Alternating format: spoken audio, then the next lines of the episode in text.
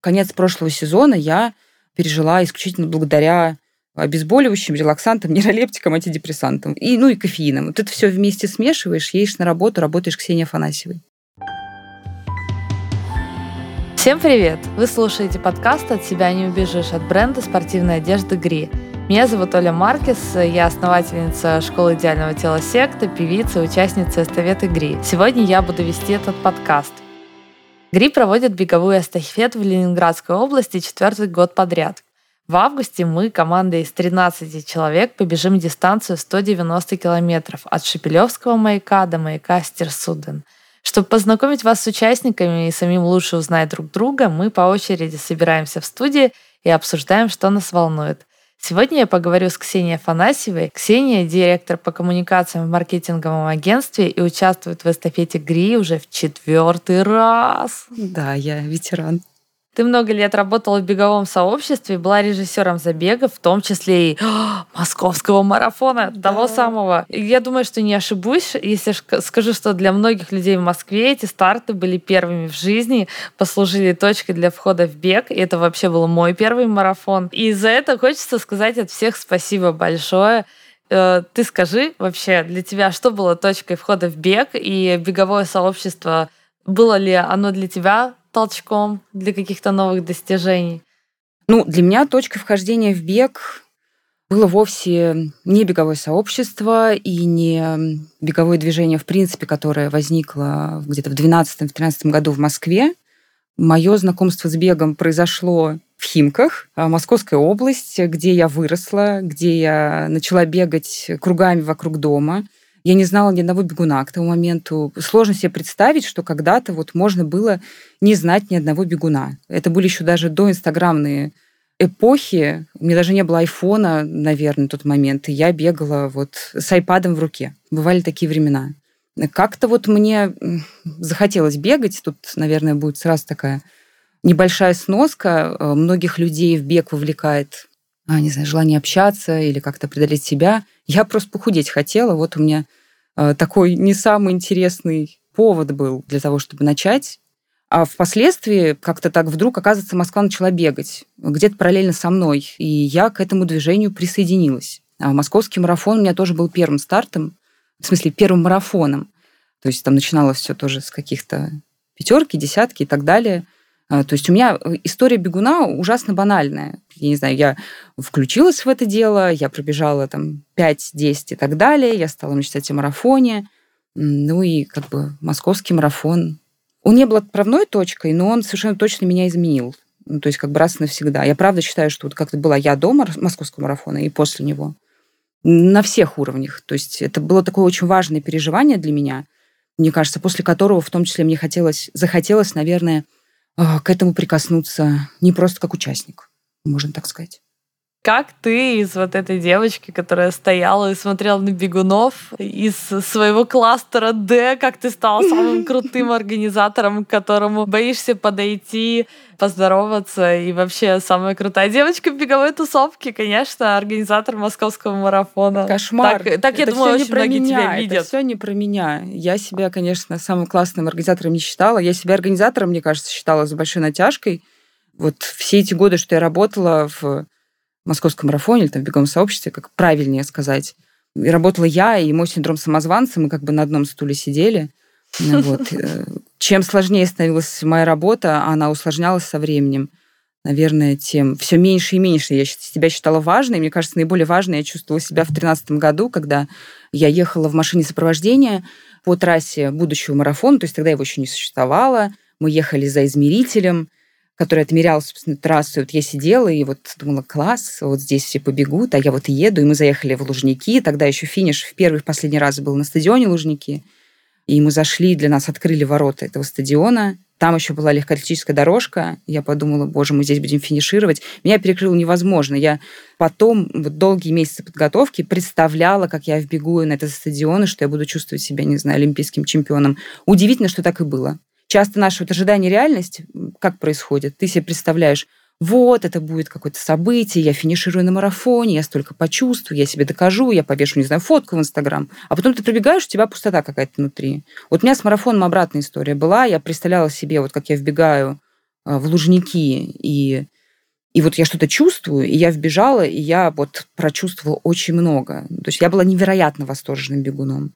Я действительно была вот такой совершенно очарованной этой атмосферой, этой какой-то праздничностью, радостью, которые вообще вот эти эндорфины, которые просто хлещут из человека, когда он э, бежит, если он делает это правильно. А потом раз, как будто такой щелчок, и э, я просыпаюсь э, за столом в пуховике с рациями на перевес, не выспавшаяся, с клокоченной головой. Эти изменения очень медленно происходят. Ты как бы сам их не замечаешь, но мне просто хотелось к этому прикоснуться, так э, в это все влезть. И, наверное, знаешь, что любопытно, я спустя годы потом смотрела на таких же восторженных мальчиков и девочек, э, тех, кто приходил в качестве волонтеров или писал в личные сообщения в Инстаграме. И люди часто писали, как здорово, я тоже хочу работать вот в беге, это так круто, это такая атмосфера. И мне всегда казалось, что, ой, нет, это точно, это сразу на выход. Ребят, если у вас главный мотив э, почувствовать радость, прикоснуться вот и так далее, вот нет, это неправильная мотивация, вы придете, увидите, что это достаточно рутинная, сложная, нервная и так далее работа, и вы вот уйдете разочарованными. Получается, как будто бы я как такая старая женщина, не знаю, которая свои ошибки в молодости понаделала, теперь такая как бы смотрит на молодежь и говорит, нет, не ходите туда. Хотя все остальные люди должны эти ошибки сами сделать. Я пришла, да, за атмосферой, потом узнала, я не знаю, это не горькая правда, это правда жизни. Любая классная работа, Узнала, сколько всего стоит, стоит за этой атмосферой. Во-первых, вообще, да. Ну, сколько труда. Знаешь, удивительно, просто за этой атмосферой преимущественно стоит Excel-табличка не знаю, PDF-ка, долгие совещания, согласования, очень много неинтересных вещей, в которых вообще нет ничего. Не то, что героического или там праздничного, но просто даже сколько-нибудь значимого, как кажется. То есть то самое, когда кто-то говорил, блин, такой работой занимаешься крутой. А ты изо дня в день делаешь достаточно рутинные вещи, примерно такие же, как, как и все остальные люди. Более того, опять же, есть работы гораздо более, наверное, социально значимые, опасные, сложные – а тут тебе говорят, блин, ты такая крутая. Думаешь, да что крутая? Сижу, правда, там что-то верстаю себе а, до ночи. А потом в засальном пуховике сижу в пультовой. Но вот такое социальное одобрение, конечно, приходит. Вот.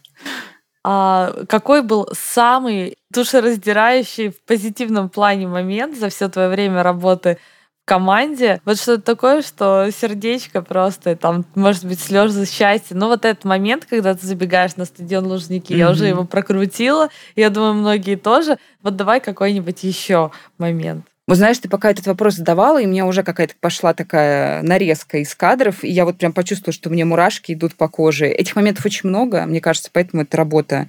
Даже не то, что работа, просто часть жизни была такой важной. Я помню, когда был пятый марафон московский. В первый раз тогда команда вся высыпала на финиш, мы хлопали хлопушки, волонтеры, там команда вынесли какие-то торт, мы обнимались всей командой, мы плакали. Это вот было настолько по-настоящему, мы к этому не готовились. Не то чтобы... Потом, впоследствии, у меня в, в плане э, была такая точка встречи последнего бегуна, там выстраивались нужным образом – хлопушки, волонтеры, э, там готовилась музыка какая-то, диджей составил такую, медлячок, чтобы ты заплакала, чтобы все там как раз прочувствовали. А это было в первый раз, и это было без всякой какой-то подготовки. Это было настолько по-настоящему, пятый, и мы такие подумали, господи, это пятый марафон, он будет такой сложный. Я помню, я даже уже не помню детали, каждый забег ну, непростой, но тот год какой-то был прям тяжелый. И в этом было так много радости, какой-то абсолютно искренней. Я помню в первый раз СПБ полумарафон северной столицы в Петербурге. Мы из Москвы. Э, Петербург – великий город со своим настроением, с, с какой-то совсем другой культурой. Мы чужие приехали и такие, а вот сейчас мы вам тут на Дворцовой площади забег сделаем. У нас приехала команда 100 человек. И мы пытаемся, как бы, там, например, местным подрядчикам объяснить, как работать. Есть тут такой, как бы, некоторый конфликт настроений. И это, опять же, сложно шло. На, на чужой, как бы, земле сложно делать свое. И тоже казалось, вот нифига не получится, все пойдет не так. Будут нас обвинять, будут рассказывать о том, как мы э, сели в лужу. А мы не сели. И тоже это было закрытие финиша, и всем не верилось, что этот забег случился. Потом еще были вечеринки после марафона, мы их не сразу стали делать, стали собираться небольшой командой. Знаешь, после вот э, забегов э, ребята, бегуны, любители, они сами делают классные вечеринки в барах дружественных и так далее. Я никогда на них не ходила по одной простой причине – Мне хотелось собраться с теми, кто вот этот весь ад организаторский пережил вместе со мной. Только мы друг друга понимали. И мы встречались, например, ночью вот после марафона там, в рок-н-ролл баре часто. Нас э, принимало чудесное место. Там была музыка, и мы танцевали как в последний раз. А те, кто захаживал туда из бегунов, не верили, что вот мы, те люди, которые не спали последний месяц, и последние сутки просто вот э, находились в каком-то сумасшедшем нервном напряжении мы отплясывали себе все. Мы орали под эту музыку, подпевали.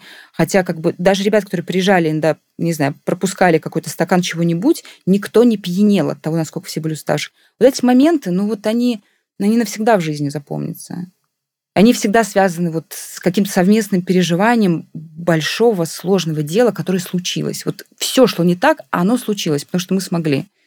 Вот, наверное, так. Может быть, пару моментов, когда вы совсем держались за головы и просто казалось, что это катастрофа и вообще какой-то кошмар происходит? Ой, весь прошлый год был просто катастрофа, одна сплошная. Страшно было, когда посыпались мероприятия, и никто не знал, что будет. И сейчас по-прежнему никто не знает, что будет, ну, в перспективе, не знаю, пяти лет. А тут э, забег за забегом, просто как карточный домик складывается все. И это огромные потери, риски репутационные, опять же, финансовые. Когда весь прошлый сезон утрамбовался в август практически, ну, то есть отменились часть весенних забегов, потом летние переехали. И вот в августе сложилось так, что нужно было провести два крупнейших полумарафона страны, ночной забег, ну, так как бы уже на сдачу, а потом через три недели московский марафон. И когда мы это смотрели, не было понятно, как это делать. Всем казалось, что мы сойдем с ума. Мне кажется, мы и сошли с ума. Наверное, так и случилось. Это казалось невыполнимым. При этом сейчас, когда я уже, получается, не работаю в компании, я с огромным сочувствием читаю комментарии, я все равно внутренне злюсь на некоторых участников, которые пишут что-то вроде да, организаторы сами хотят эти забеги отменить, это просто как бы их решение. Ни один организатор никогда не пожертвует своим мероприятием. Вот прошлый год это показал. Желание сохранить как можно больше мероприятий, провести их, ну, привело к тому, что в августе они все настолько сильно уплотнились, что это было очень физически тяжело. Я считаю, что большая заслуга всех ребят, то, что мы вытащили и вытянули. Сейчас снова вот предстоит такой же август у команды. Я желаю им всем здоровья.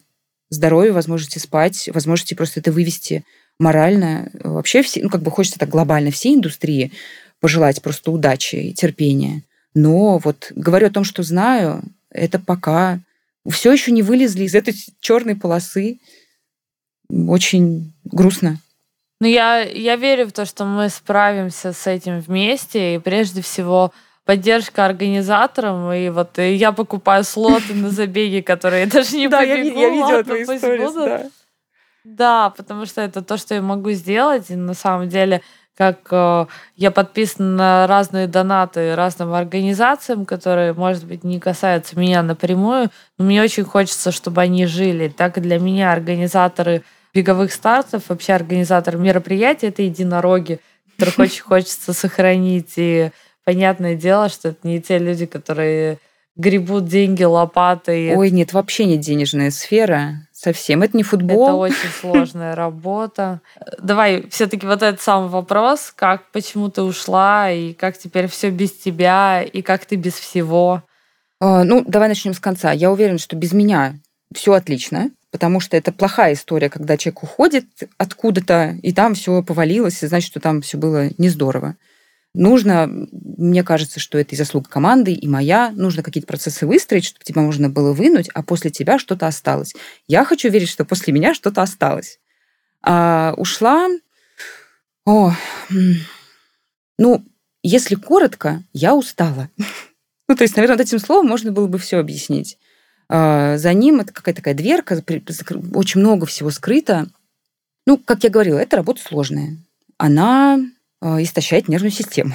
А если в нее вовлекаться, мне кажется, любая работа, в которую сильно вовлекаешься, она истощает нервную систему. Я в нее вложила очень много сил души. Пожалуй, я такой плохой пример не знаю, называть, называть ли это трудоголизмом каким-то. Очень этим не горжусь. Наверное, когда была более юная, мне казалось так классно, я такая занятая всегда. я такая молодец, я так себя через работу самоидентифицирую. Но вот а обратная сторона у этого тоже есть. Когда ты — это твоя работа, то у тебя ничего кроме работы нету.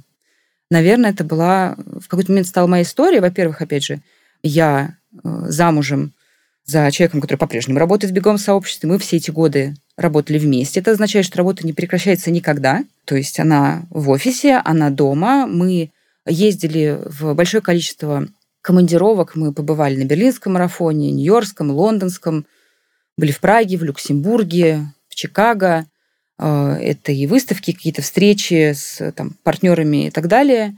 Мы ездили в отпуск на марафон. Вот э, последний до карантинный год мы успели э, схватить полной ложкой все. Ну, то есть, чтобы представить себе, там, ты отпахал целый сезон, он был сложный, ты не ходил ни в какой отпуск, ты ничего не видел, у тебя не было лета, ты не знал выходных, ты не видел родителей, ты отдал собаку ситру. то есть, в целом, у тебя дома перевалочный пункт, ты остаешься до ночи в офисе. И потом наступает осень, и там такой вот Провели московский марафон, через неделю уехали в Берлин, вернулись, провели забег, улетели в Нью-Йорк, э, вернулись, провели забег, улетели в Чикаго. Звучит так классно, но по факту самолеты, забег, шатер, забег, шатер. Э, настолько это ну, утомляет, наверное. Не хочу какие-то такие слова прям громкие называть, но когда я вот упоминала прошлый год, что он был для многих людей переломным, он для многих вскрыл какие-то не знаю, чуланы страшные внутри. Много чего повылезало у человека из головы, находящегося в карантине. А вот я в прошлом году, вот как раз в августе, когда это все скучковалось, я почувствовала, что все, я больше не могу. Причем я долго давно чувствую, что не могу, а вот тут вот как бы как будто бы ты подошел к своему краю, смотришь в него, там бездна, и она тебя манит. Это очень неприятный момент, он меня очень сильно испугал. Меня вот прошлое лето, осень, просто испугало стало страшно за себя. Что вот как бы за своей какой-то такой искренней вовлеченностью, идейностью, желанием к этому прикоснуться, поработать над этим, я себя просто сожгла до фитиля. Меня не осталось. Ну, мне кажется, я писала об этом, пожалуй, не то чтобы скрываю, но вот конец прошлого сезона я а, пережила исключительно благодаря обезболивающим, релаксантом, нейролептиком, антидепрессантом. Вот как бы... И, ну и кофеином. Вот это все вместе смешиваешь, едешь на работу, работаешь Ксения Афанасьевой. Так себе цена, я бы сказала. Она достаточно высокая.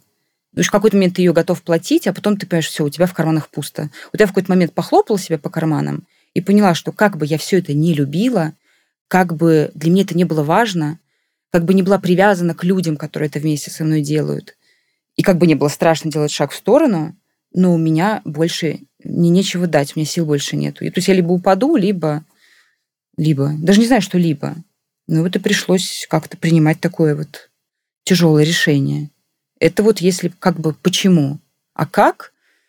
Ну, во-первых, э, у меня есть э, такая хроническая история. Ксения, которая хочет сделать паузу в работе. В прошлый раз, когда я увольнялась с предыдущей работы, у меня заканчивался контракт в декабре, и я сказала себе, класс, январь, я покатаюсь на сноуборде с своими друзьями в Альтарансе, а потом я пойду с другой подругой в Австрию, мы покатаемся две недели. У меня будет январь и февраль каникулы. Я отдохну, а потом начну как бы работать снова. А, ничего не получилось, потому что пока я ехала из офиса, помню, стояла в пробке на МКАДе, мне позвонили с работы, сказали, ой, то самое, Ксюх, тут есть дело одно, нам нужен редактор, я по образованию филолог, работала редактором прежде. Вот как-то филолога занесло в бег. А, в общем, я уехала в Австрию уже с двумя работами, потому что все же такое интересное, все такое классное, ко всему хочется приступить. Также примерно и в беге оказалось. А, здесь тоже я как бы покинула свою работу и почти сразу влезла в новую. Потому что, опять же, работа есть, сезон есть, как-то, слава богу, приятно, мои навыки востребованы.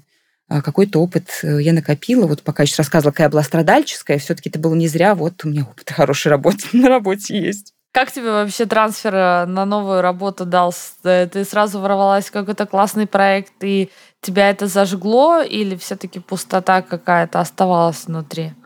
Слава богу, нет. У меня пустоты не осталось. Я вообще, я была готова к тому, что сейчас так долго я буду переживать разрыв, ну, как не знаю, каждому знакомо, например, что происходит, когда расстаешься, допустим, с любимым человеком. Так как я рассказывала, что у меня не было разницы между личным и рабочим, поэтому для меня это было расставание практически с каким-то близким человеком. Вот обычно, как бы ты не был даже доволен, ты испытываешь пустоту. Я к ней была как будто бы готова. Я рада, что я ее ну, не испытала. Я продолжаю этот опыт осмысливать, оценивать, я о нем думаю. Ну, наверное, мне повезло. Во-первых, не произошло какого-то резкого, грубого расставания. Во-первых, мы расстались полюбовно на первом же забеге, на который я пришла вот после того, как я уволилась, я обещала своим коллегам, что я приду на забег апрель, что я наконец-то этот опыт пройду как участник. И я теперь самый вообще, самый восторженный участник. Я пришла, я всех обнимала, целовала, мне было так классно, я стояла в кластере, я считала обратный отчет, я слушала тревожную музыку, я бежала, опять же, там раздавала пятюни всем болельщикам. А, и это было так, так здорово, что не нужно вот разрывать это, что, не знаю, со всеми прощаться, навсегда или оставаться в каких-то тяжелых отношениях. Э, вот это то, что этот разрыв был деликатным и э, полюбовным, помогло не чувствовать пустоту. Это прям первый такой важнейший какой-то фактор. А второй, все-таки я недалеко ушла. То есть я все равно осталась, ну, даже можно сказать, в беге. То есть э, я работаю в агентстве, у агентства есть разные клиенты.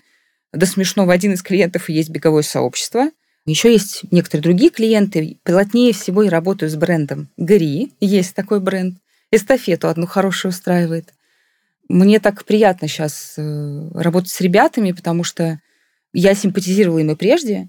Ни для кого не секрет, что время от времени Гриша меня просил написать какой-нибудь текст, например. То есть там прошлой весной у нас был Же, у нас. У нас была активация, которая людей вдохновляла э, провести активный апрель дома, то есть заниматься хоть чем-нибудь каждый день, и тогда человек получал футболку. На футболке был текст такой мотивационный. Вот Гриш попросил меня просто, опять же, по дружбе его написать. Я по дружбе много чего делала в свое время для бренда, потому что классные ребята, потому что я верю в этот проект. Я, думаю, я вижу, что ты улыбаешься, потому что я знаю, почему ты улыбаешься.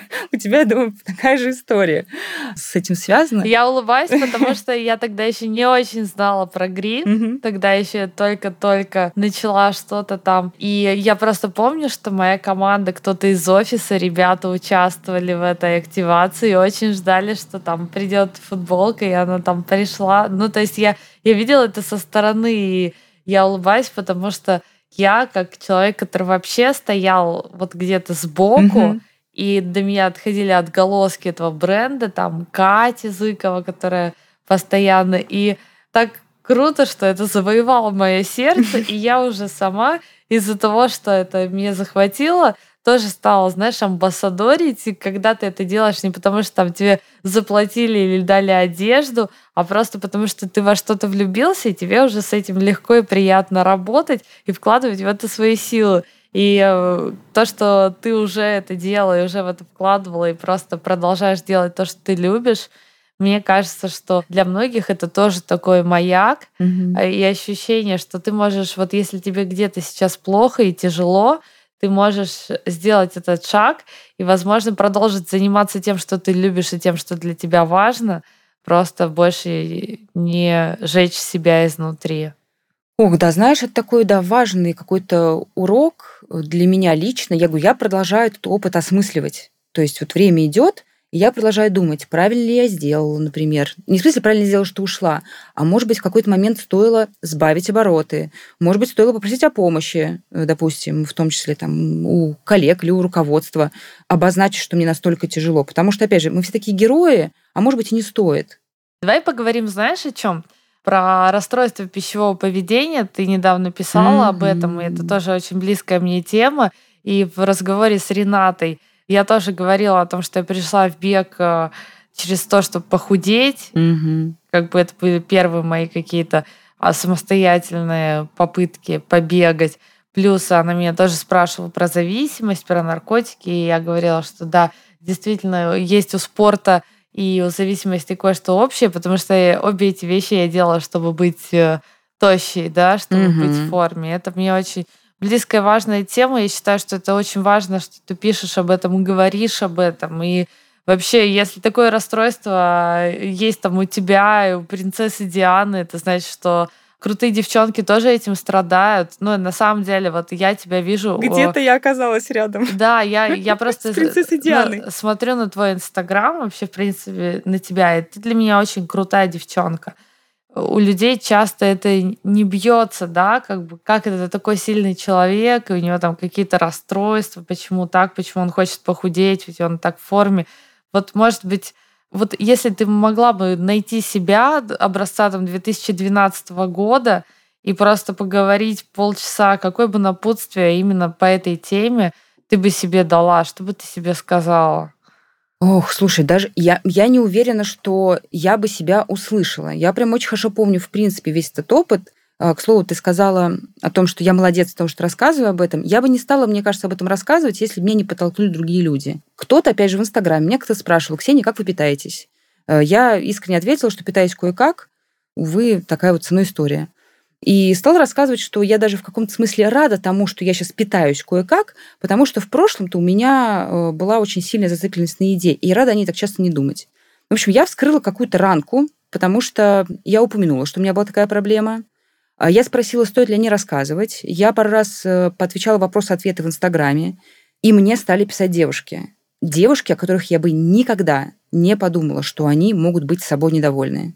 Они были совершенно разные, они все были прекрасные, они чаще, чем реже были какими-то невероятно состоявшимися, у которых вроде есть и то, и другое, и работа, и какие-то увлечения. И при этом такой опыт в анамнезе, причем не просто, ну, знаете, хотела похудеть, а вот, вот, вот совсем вот максимально цветущий этот опыт. С анорексичными э, опытами, с булимией, с каким-то полным разрушением себя – и я поняла, окей, кажется, мне пора на эту тему высказаться, потому что я, я читала ответы этих девочек, и, ну, я, правда, плакала. Это, это настолько тяжело э, понимать, как многих людей это касается, как многие с этим живут. И я была достаточно взрослой, когда я прочитала, минуточку, статью на Wonderzine, которая описывала механизмы возникновения этой проблемы, как она протекает, и будучи уже, ну, мне было под 30, я вдруг поняла, что у меня вполне себе был типичный случай. Я такая не одна. Я-то читала свои проблемы в плохом смысле уникальными, что мне никто помочь не может. Мне же никто не понимает. Ты такой ходишь один, тебе вокруг все говорят, ты нормальная. Ты не можешь им объяснить свои, как бы, что у тебя в голове. Потом, когда я как раз прочитала про эту проблему широко, я поняла, что она изученная, а я себя чувствовала вот абсолютно запертой в, в этих мыслях. Ты говорил о том, что бег э, появился в твоей жизни, в том числе э, как бы из желания похудеть. Вот я тоже, получается, бег в свою жизнь пригласила как э, инструмент похудения. Такая вот незавидная роль. я помню, что я буквально механически загуглила, как выглядят бегуны. Я посмотрела, что есть те, кто бегают короткие дистанции, они были все такие роскошные, мышцы и подкачанные. Думаю, нет, это не мой идеал красоты. Я вот увидела этих тощеньких стайеров, на которых майка на ключицах едва держится, подумала, так, это мои ребята, а, буду бегать, буду такой, как они. И это все, конечно, да, сопряглось с периодом, когда мне было там 17 лет, я незначительно поправилась. Как потом я поняла, это вообще-то нормальная история для девушек определенного возраста, это гормональные перестройки. Э, но объясни это э, человеку, юному подростку. Я поправилась, я хорошо помню, мне жалко себя вспоминать в те моменты, когда мои первые какие-то пробежки, они были практически жестом наказания. То есть я помню, что там, не знаю, март, я что-то там переела. Опять же, переедание это часто, это рука об руку с диетами идет я выхожу на пробежку, меня подташнивает, и я пытаюсь вот этой вот какой-то ненавистью к себе, как будто думаю, сейчас вот я себя вот максимально вот как-то возненавижу, посмотри, какая ты, ты не знаю, ты толстая, толстая. Я, я вижу эти фотографии себя и думаю, какая к черту я была толстая. Но тем не менее, ты бежишь и думаешь, смотри, какая то толстая, ты противная, тебе так тяжело, вот еда давит изнутри. И вот я вот с таким настроем бежала. Таких эпизодов было много. Сейчас я когда них вспоминаю, думаю, какой же это кошмар, как же должно быть тяжело в голове с таким ощущением. Ну, ну тут видишь, э, в то время еще, в принципе, картинка, которая была из медиа, отовсюду, она абсолютно четко транслировала там вот эти вот джинсы там с низкой посадкой, это Бритни Спирс со своим животом, и как бы там какая-нибудь Виктория Бекхэм, или помнишь, там тоже из Spice Girls такая рыженькая, по-моему, которая... Джерри Халливелл. Поху... Да, я была фанаткой да, Spice да, Girls. которая похудела. Она похудела, и все такие гордились, и все писали, какая она молодец. И, то есть это настолько превозносилось, то есть что человек должен сделать над собой усилие и похудеть. И вот любой ценой он должен пахать и вот быть таким. А быть просто обычным, это, ну, это непозволительная роскошь. И когда мы смотрим на, ну, мы рефлексируем, и мы часто смотрим на то, что у нас было в голове, и ужасаемся. А на самом деле это было просто отражением всего, что происходило в мире. И сейчас именно картинка вне нас, она складывается и в том числе из таких постов, как вот пишешь ты, о чем ты говоришь, о том, что чем больше мы это вытаскиваем на поверхность э, и говорим о том, что мы пережили, тем больше вероятности, что вот в этот момент та молодежь, которая, может быть, на нас смотрит, или наши ровесники, ну, не будут повторять э, этого пути болезненного отношения к себе – и это поэтому это большое дело говорить об этом и писать об этом. Знаешь, мне хочется верить, что это так, потому что я в то же время переживаю, что мы немножко находимся в хорошем смысле в своем информационном пузыре, где мы практикуем принятие такие банальные вещи, что мы все живые люди, что мы садимся, у нас есть складка кожи, даже если мы очень худенькие, что мы не всегда выглядим как э, с своей собственной фотографией, что мы отекаем, что,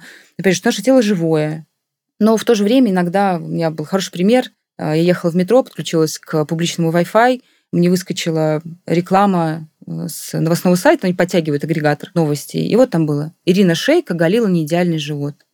И ты смотришь на эту женщину, она же совершенно небожитель. Я не знаю таких женщин, как Ирина Шейк. Их просто... Их сколько там? Какая там доля процента? И все равно вот это продолжается какая-то история в таком медийном пространстве не моего информационного пузыря, все то же самое. Кто как там восстановился после родов быстро, у кого там идеальный, не идеальный живот, понятие пляжного тела, оно же до сих пор где-то существует. То есть у нас какое-то особое тело, мы вот достаем из шкафа, а, если вот не успела достать, то все, вон вообще с пляжа. Как будто там на входе какой-то стоит фейс-контроль и такой проверяет, пляжное у тебя тело или нет. Если нет, разворачивайся, уходи.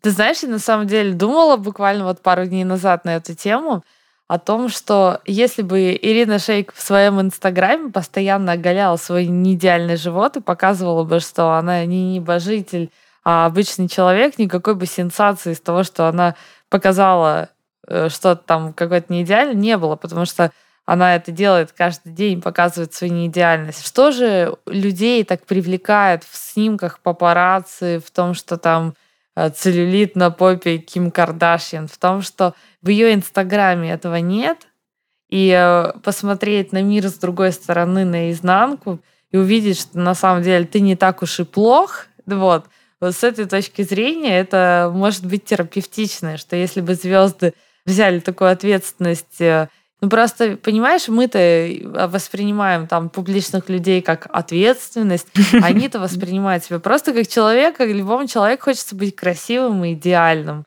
Да, и вот это вот понемножку создавать э, нормальность неидеальности, это то, к чему сейчас мир идет, и это на самом деле позволяет расслабить немножко э, пояс э, немножко более свободно Пуговку себя чувствовать. расстегнуть на брюках, садишься. Пуговку расстегнуть, да-да-да. Вот это, и это очень хорошо. Может быть, э, я не всегда готова, да, быть не идеальной, там, только в восьми случаев там из десяти я хочу быть идеальной, и только в двух я могу позволить себе легкую неидеальность. Но это уже большой прогресс. Но для меня вот твой Инстаграм, я с удовольствием тебя читаю, смотрю, всем советую подписаться, потому что для меня это такая все равно сила, красота, вдохновение с капелькой уязвимости, которая на самом деле тоже выглядит очень, знаешь, так сильно и органично.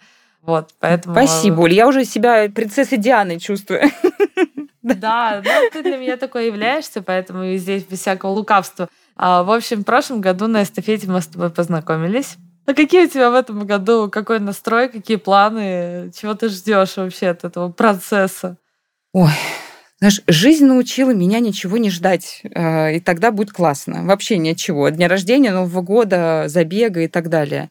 Мне же еще повезло, я, правда, в этом году участвую четвертый раз, я такой уже старичок. Спасибо большое, Гриша, за, за такое щедрое приглашение каждый год. Ну, прежде всего, так как это уже четвертая эстафета для меня, и она ни разу еще не проходила в ночь, я, правда, очень жду этого вот ночного бега, я не знаю, как это будет. То есть я немножко видела все то, что мы работаем с брендом, но непосредственно как бы там какие-то интересные детали. Э, мне хочется в этом поучаствовать. Это прям любопытно. Для меня это вообще, мне кажется, мы будем такие ночи все такие спать друг друг на плечах в этих фургончиках, жечь какие-нибудь бенгальские огни и обниматься в темноте. Я, я буду водителем маршрутки, мое альтер Так, я тоже буду водителем маршрутки. В прошлом году я была. Но на самом деле у меня столько вот человеческого какого-то вот ощущения того, как все классно будет, что вот именно пробег я мало думаю, но все равно, вот у меня цель, чтобы мне ставили не больше пяти километров, потому что мне даже пять тяжело бежать. А ты? А, я не спрашивала пока. Бегаешь? Ты бегаешь? Нет, ты бегаешь? нет, нет. Я в этом году, мне кажется, Фу. почти, то есть не кажется. Я помню, что когда я бежала в апреле забег, это была моя третья пробежка в году, то есть вообще пробежка. Слава богу, я не одна такая, я нет, так рада. Нет, Боже вообще. Мой, это облегчение. Я готова тебя поддержать в Low Ambition Club, мой любимый, который нас становится Zero Ambition Club. Он нас ждет всегда и примет нас любыми. Супер, вообще. Но мы поборемся с тобой за пальму самого медленного бегуна эстафеты. Чем лежащую Я пальму. предлагаю тебе такое, Хорошо. такое соревнование. Так, ну все, давай теперь блиц. Асфальт или трейл? Только асфальт. Я городской бегун прям на сто процентов. Я согласна с тобой. А, майка или футболка? Майка. Леопард. Велосипед или бег? А, и то, и другое. Только вместе. Ничего по отдельности. Не хочу их разъединять никогда. Самое, чего ты ждешь от этой эстафеты? А, встретить рассвет. Ну что, спасибо тебе большое, Ксения, за этот разговор. Это было круто. Тебе спасибо, Оля. Подписывайтесь на подкаст «От себя не убежишь». Он выходит на всех подкаст-платформах дважды в неделю, по понедельникам и четвергам. В следующем выпуске Ксения будет ведущей, поговорит с новичком эстафеты Гри, имя которого мы держим пока в секрете. Подписывайтесь, чтобы не пропустить. Спасибо вам большое за то, что слушали нас. С вами была Оля Маркис и Ксения Афанасьева. До новых встреч. Пока. Так,